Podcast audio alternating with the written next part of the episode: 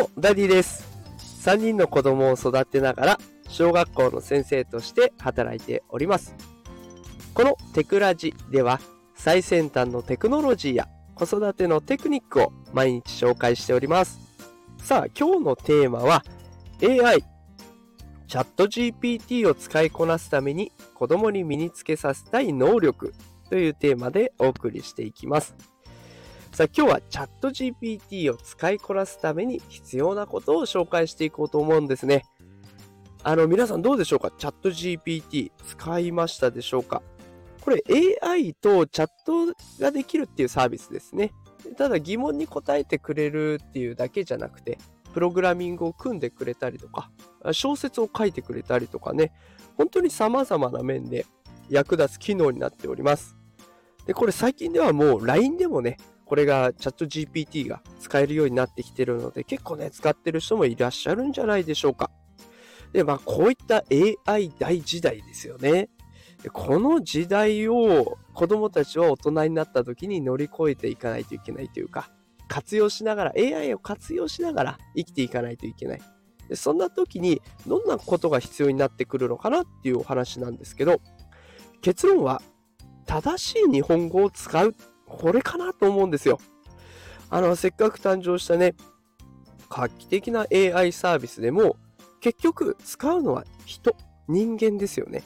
で人が AI をコントロールするから、それで初めて AI の力を発揮できるというふうになります。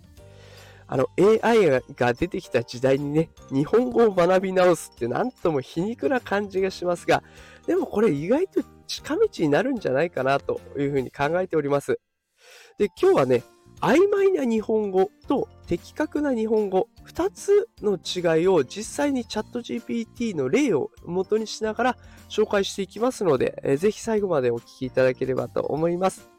さあ、それでは早速行ってみましょうか。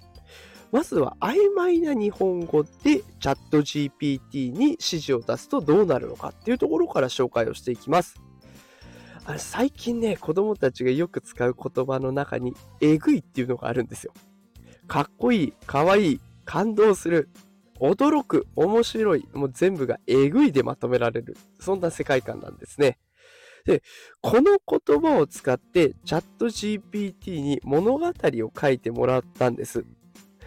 例えばこんな感じ。えぐい物語を書いてって言ってみると、チャット GPT の回答が面白くて、申し訳ありませんが、私は暴力的または攻撃的な物語を書くことはできません。で、その後もね、こう、その理由が続くんですけど、えぐいっていうのが暴力的、攻撃的な表現に捉えられたんですね。で、じゃあ、えぐいっていう意味を伝えたらどうなるかっていうと、こんな風に言ってみました。えぐいって感動するっていう意味なんだよっていうと、チャット GPT はこう答えます。あ、申し訳ありません。その言葉の意味を知りませんでした。では、感動的な物語をお届けできるように努めます。ということで、物語を書いてくれるんですね。でそこで出てきた物語っていうのが、簡単に言うと、もともとね、その、ある町のお話なんですけど、古い魔女って呼ばれる人がいて、で、その人が、もう街にいる人と交流をせずにずっとふらふらといろんなところを歩き回ってるんですね。で、周りの人は、その、なんでずっと一人でいるんだろう、ちょっと不気味だな、うん、魔女ま、魔女なんじゃないかなっていうことで、だんだん古い魔女と呼ばれるようになったらしいです。で、そんな時に村に若い男の人が現れたと。で、その人は重い病気にかかっていて、村の医者の人たち、町の医者の人たちではどうすることもできなかった。そんな時に、古い魔女と呼ばれる一人の少女少女じゃないですね、女性に助けを求めに行ったんですね。で、その女性は、その男の人を見事な呪文というか、もう本当にそれこそ魔女のような魔法で男の人の病気を治していったと。で、その男の人が治してくれたお礼に何でもするからって言った時に、その古い魔女と呼ばれる女性は、じゃあ、今住んでる家をきれいに建て直してほしいということを言って、で、その女性は、その後、村の人たちみんなをね、その屋敷というか、その新しい家に招いて、村の人たちの困ったことを解決して、めでたしめでたしというお話なんですね。うん。感動っていうか、どう、なんて言うんですかね。ちょっとね、あの、どう、うん、あまり感動という印象は残らないようなお話を作ってくれました。じゃあこれをもっと日本語をこくま細かく丁寧に伝え直してみたらどうなのかなと思ってやってみました。感動する物語を書いてほしいって最初にお願いをするんですけれども、そこに条件を付け加えました。登場人物は10歳の少年とその幼馴染の少女。時代背景は AI によって全ての行動を監視されている未来。少年は AI の支配によって精神疾患を患った母がいる。少女には家族がいない。最終的には少年と少女が AI の支配から逃れるっていう結末。こんなのでお話書いてくれっていうふうにお願いしたんですね。で、こんな風に指示を適切に、しかも具体的に出せば出すほど AI は精度の高い作品を生み出してくれる。もうまさに言葉のプログラミングなんですよね。論理的に筋道を立てて曖昧な表現を避けるっていう力が必要になってくる。この指示を出すとね、こんな作品になったんです。かなり長い作品になりました。あの、先ほど紹介した古い魔女のお話のね、2倍ぐらいの量を作ってくれるんです。この分量から見ても、もうそれだけでも指示がね、うまく通ったっていうのがわかります。ただこれ全部紹介するとそれだけで10分ぐらいかかりそうなので、あの、簡単に説明をしますが、たかしとユミ、たかしとユミという2人の登場人物が出てきます。これも名前も勝手にね、決めてくれるんですけれども、このたかし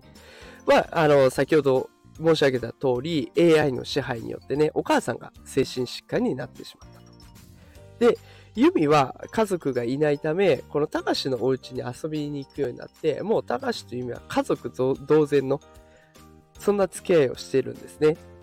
で、この AI によって支配されてる世界はおかしいんじゃないかと。お母さんが苦しんで、で、みんながそうやって支配されてるなんて生活はおかしいんじゃないかっていうことで、たかしとユミは行動に出るわけです。監視されない場所を求めて情報を集め、ではアイデアを2人で考え始めるんですね。で、AI に対して反乱しようという計画を立てて、それを実行していきます。で、その時に多くの人が彼らに加わるっていうことを期待したんだけど、それを AI に発見されてしまって、たかしという意味は捕まってしまうと。で、しかも、その反乱を起こしたという罪に問われて厳しい刑罰を受けることになってしまったというそんな、ちょっとまずい展開が待ってます。しかし、その二人、幸運にも AI による支配から逃れる方法を見つけたんです。それが、秘密のトンネルを通って都市の外に逃げ出すという方法だったんですね。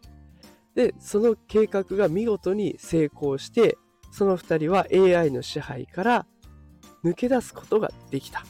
ね、たかしという意味は自分たちが自由に生きることができる新しい世界で新しい人生を始めることができたんです。彼らは AI の支配に抗って自由を手に入れるために戦い、彼らが信じることを実現した。そして彼らは人々はね、一人じゃないんだよ。支え合うことができるっていうことを証明しましたよっていうお話を書いてくれたんですね。なんか、もう最後の方はすごいメッセージ性が強くて、あ、面白いなと思いました。でこの秘密のトンネルっていうところも、もっとね、あの、詳しく設定し描いてもらうことも可能なんですよ。例えば、秘密のトンネルは図書館の本棚の奥に隠されていると。高しとユミが偶然それを発見するようなストーリーにしてって書き足せば、その部分の描写もね、書いてくれる、すごいサービスなんですね、チャット GPT。で、この、あの、面白いお話を作ってくれるのも、やっぱり日本語っていうのが勝負どころになってきます。今は SNS、ショート動画、大前世、大前世の時代ですよね。言葉を簡略化して面白おかしく発信する世界を子供たちは生きています。でそんな時代に現れた AI。これもしかしたら AI って言葉の大切さを伝えてくれているのかもしれないんです。ぜひね、あの、この機会にお子さんの言語環境を見直してみるのはいかがでしょうか。うちの子もね、結構ね、あの、やばいってすぐ言ってるんですよ。で、確かにそれを聞くと、あの、意味はなんとなく伝わるんだけど、やばいをもっと詳しく説明する力は足りてないんですね。で、そのやばいは確実に我々、親が使ってる言葉だから、そうなっちゃう。もっとね、あの、大人の我々、そして親である私たちが、言語環境をね、見直していくっていうことが、子供たちが AI 時代を生き残る、すごいいい方法になるんじゃないかなと思いますので、ぜひ、お子さんの言語環境、それから我々、私たち自身のね、言語環境も見直してみてみるのはどうかなと思っております。さあ、こんな感じで、えー、毎日最先端技術×子育てをテーマに発信しておりますので、よかったらこれからも聞いてください。フォローもぜひよろしくお願いします。